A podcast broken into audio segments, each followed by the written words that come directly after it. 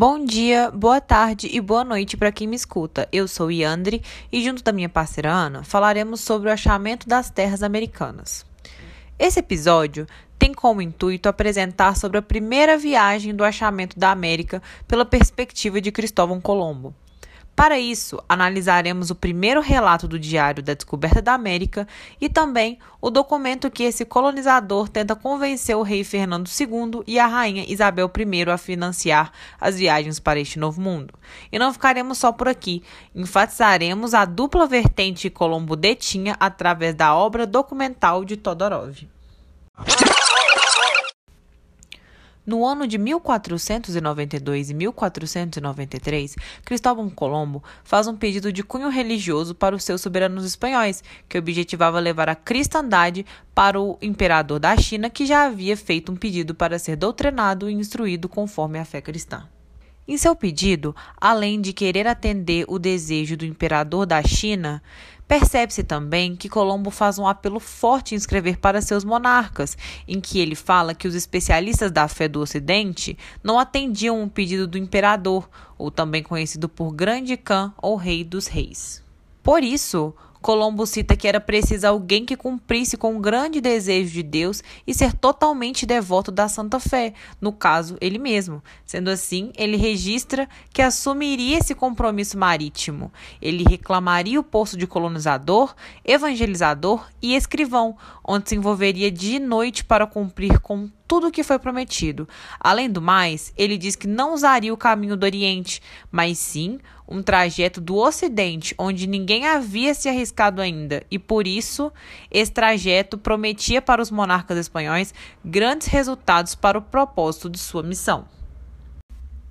Bom, então vamos lá. Isso nos faz fazer algumas perguntas. Seria mesmo esse o objetivo de Colombo? Seria mesmo esse único propósito para navegar nessas águas misteriosas?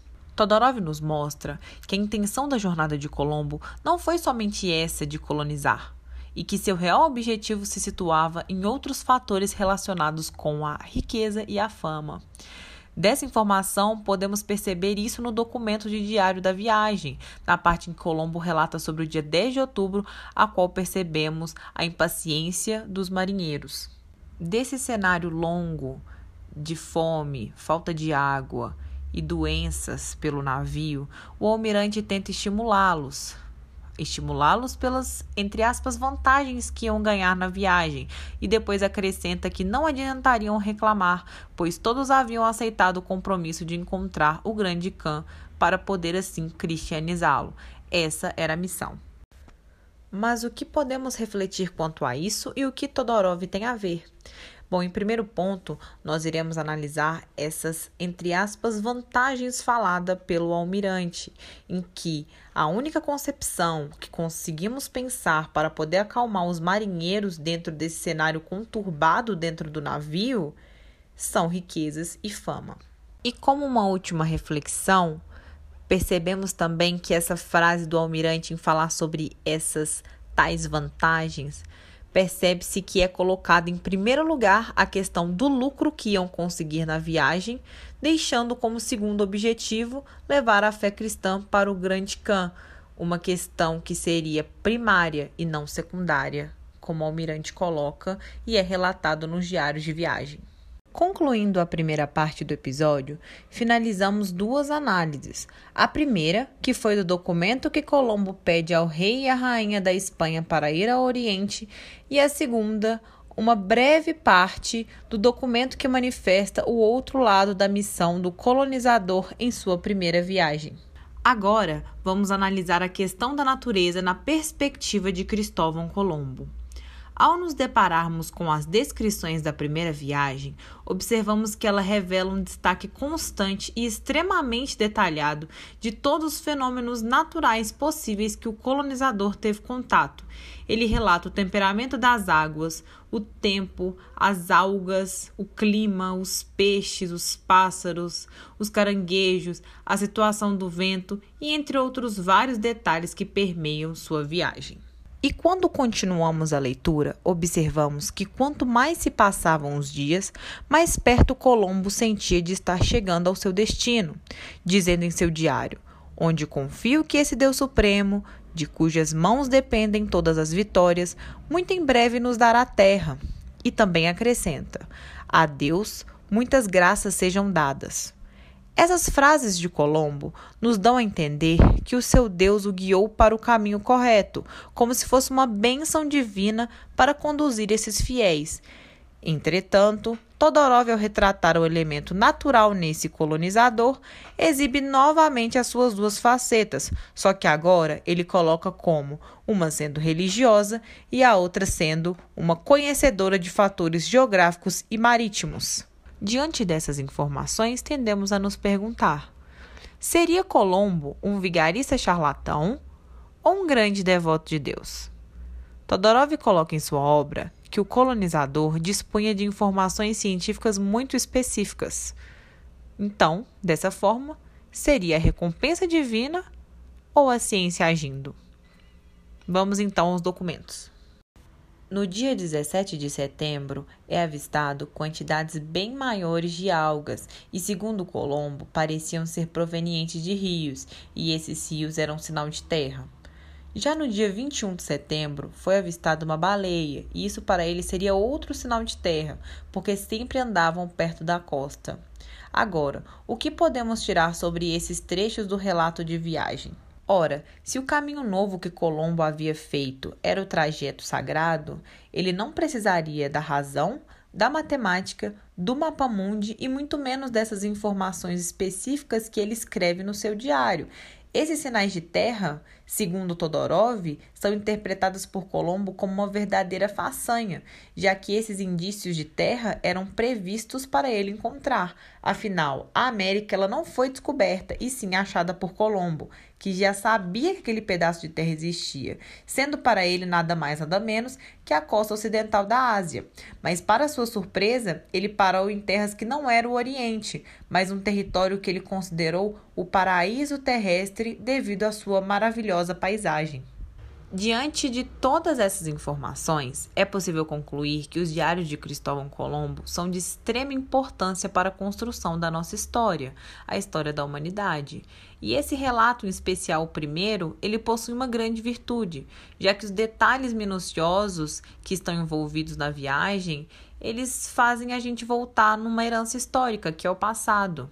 E com esse passado, a gente pode reconstruir o desenvolvimento das sociedades humanas. Entretanto, a história contada apenas por um lado é um tanto quanto perigosa, porque só será reconstruído aquilo que o indivíduo que viveu aquele momento quiser relatar, e isso pode ter uma certa manipulação e romantização em seus escritos, como os vimos, né, ao desenvolver desse episódio. Agora eu deixo para vocês refletirem. E o outro lado da história? Será que foi assim mesmo que aconteceu a viagem, uma visão fantasiosa? E as terras que Colombo considerou ter descoberto? E a religião?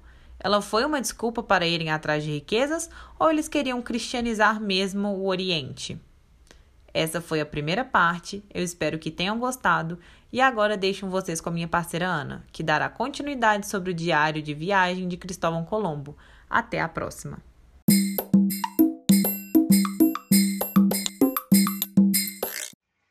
Olá pessoal, eu sou a Ana e agora eu vou continuar o assunto aqui com vocês eu gostaria de começar é, falando sobre as interpretações de Colombo acerca da natureza durante a primeira viagem. Ele, assim como retratado na obra de Todorov e como podemos ver em diversas partes do diário de viagem que estamos analisando, ele foi um homem um tanto quanto hermeneuta, né? O Colombo usava do que estava à sua frente para criar suas interpretações com base em suas intenções e objetivos, e muitas vezes ganhava um cunho bem religioso, misturando o que estava em escrituras sagradas com o que acontecia no momento presente ali.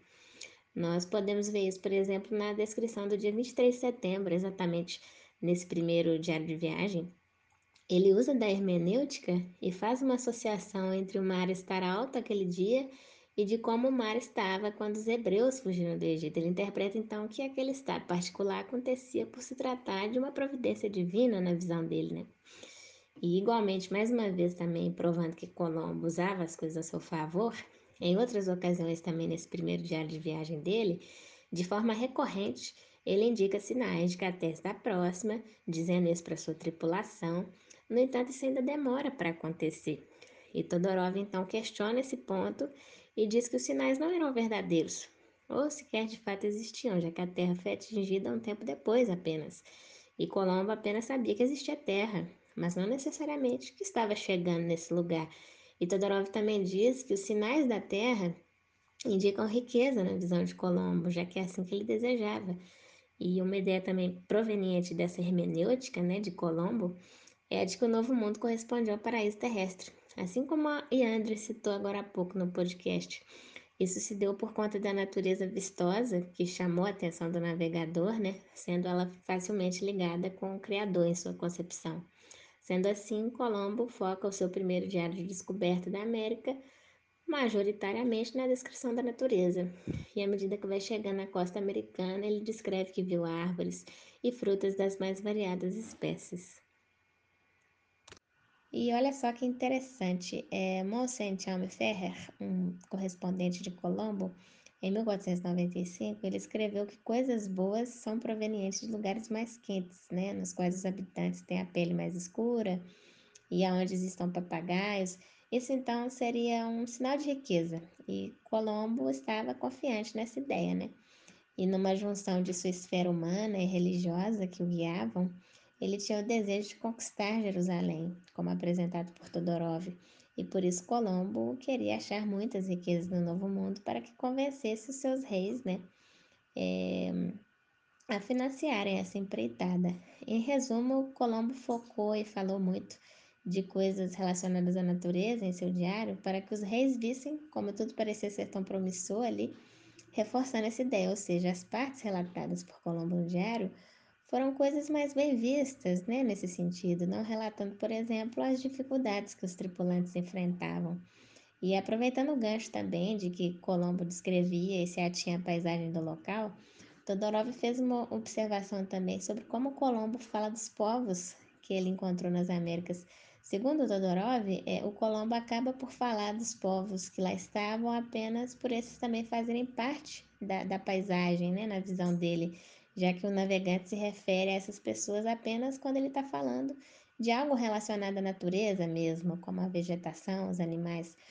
Nós podemos perceber isso no diário da primeira viagem, no dia 11 de outubro, inclusive, quando os espanhóis têm o primeiro contato com os nativos da América, né, quando haviam aportado nas Bahamas, e Colombo, depois de comentar sobre a vegetação, comenta sobre os habitantes da ilha, tecendo comentários ligados ao físico das pessoas que ali estavam, como, por exemplo, relacionadas à sua nudez, à cor da pele, como eram seus cabelos. Realmente, assim, os descrevendo como ele habitualmente descreveria algo da natureza, como um objeto com vida. Então, seria essa aí uma posição de redução, né, do, dos indígenas por Colombo a posto de coisas? É, além disso, Todorov também nota que os comentários de Colombo acerca da possível generosidade dos indígenas, na visão dele, de trocar seus pertences por miçangas ou guizos, né, antes provenientes dos europeus, acaba por dizer mais do próprio Colombo do que dos nativos da ilha. Então, também fica a pergunta: Todorov, então, estaria se referindo mais uma vez à esfera humana de Colombo, aquela que valoriza a riqueza e que está atrás de lucros para um objetivo futuro? Outra coisa também interessante de ser pontuada é de que no Diário de Colombo, também no dia 11 de outubro, além de toda a redução aparente né, à condição de animal ou coisa que o almirante faz com os ameríndios, ele também diz que seriam bons serviçais e habilidosos, assim como se fariam rapidamente adeptos né, da fé cristã. O Todorov nos mostra então que nesse primeiro momento de contato com os índios já existia a ideia de cristianização e assimilação desses povos e também de uma possível ideia escravagista, né? Colombo acaba por assumir essas pessoas como inferiores. Também no dia 11 de outubro, o almirante diz que levaria sua partida alguns índios com ele para os seus reis, para que assim aprendessem a falar. Como Colombo presumiu que eles não soubessem falar, apenas por não falarem a mesma língua que a dele, será que era esse o conceito de fala que ele se referiu? Todorov diz que Colombo não fundamenta suas afirmações, e esse é um exemplo disso, reforçando o eurocentrismo presente no contato dos europeus com os habitantes da ilha.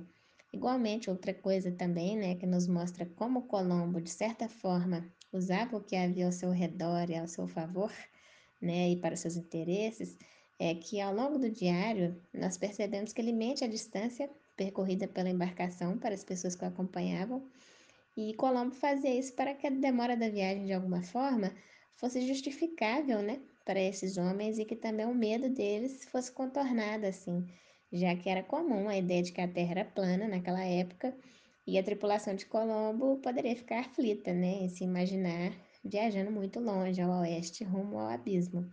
E assim também, é claro, Colombo acabaria evitando um provável motim ou rebelião nas suas embarcações. No dia 25 de setembro, por exemplo, quando supostamente haviam achado terra, o almirante mentiu a distância percorrida em léguas e assim acabou por ser reforçada mais ainda a ideia de que ele sempre fingia né, a distância percorrida para sua embarcação.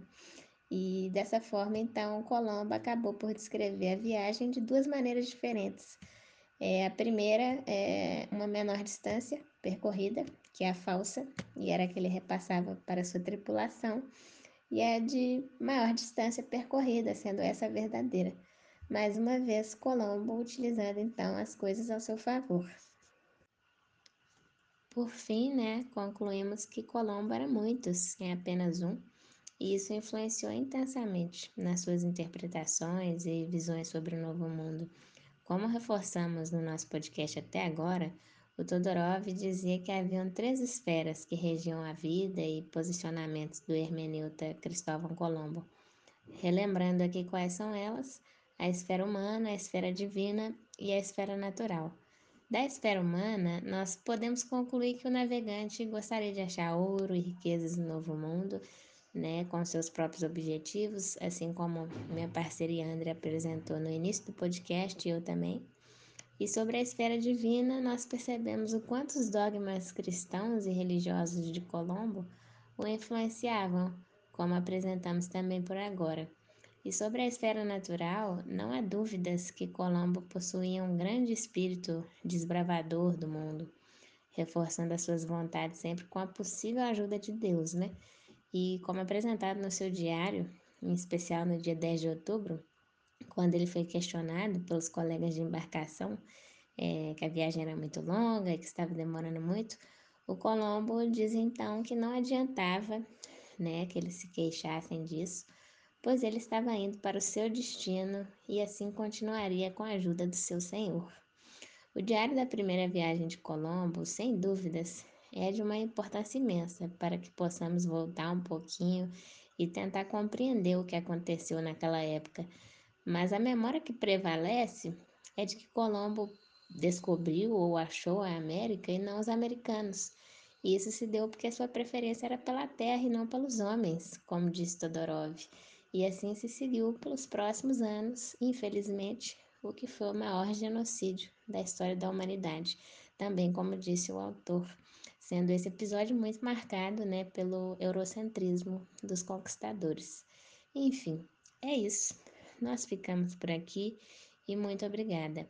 As fontes utilizadas nesse podcast foram Diários da Descoberta da América, As Quatro Viagens e o Testamento, em especial a primeira viagem, 1492 a 1493, Cristóvão Colombo, editora LIPM, 1998. Também utilizamos o livro A Conquista da América, de Tsvetan Todorov, editora Martins Fontes, 1993.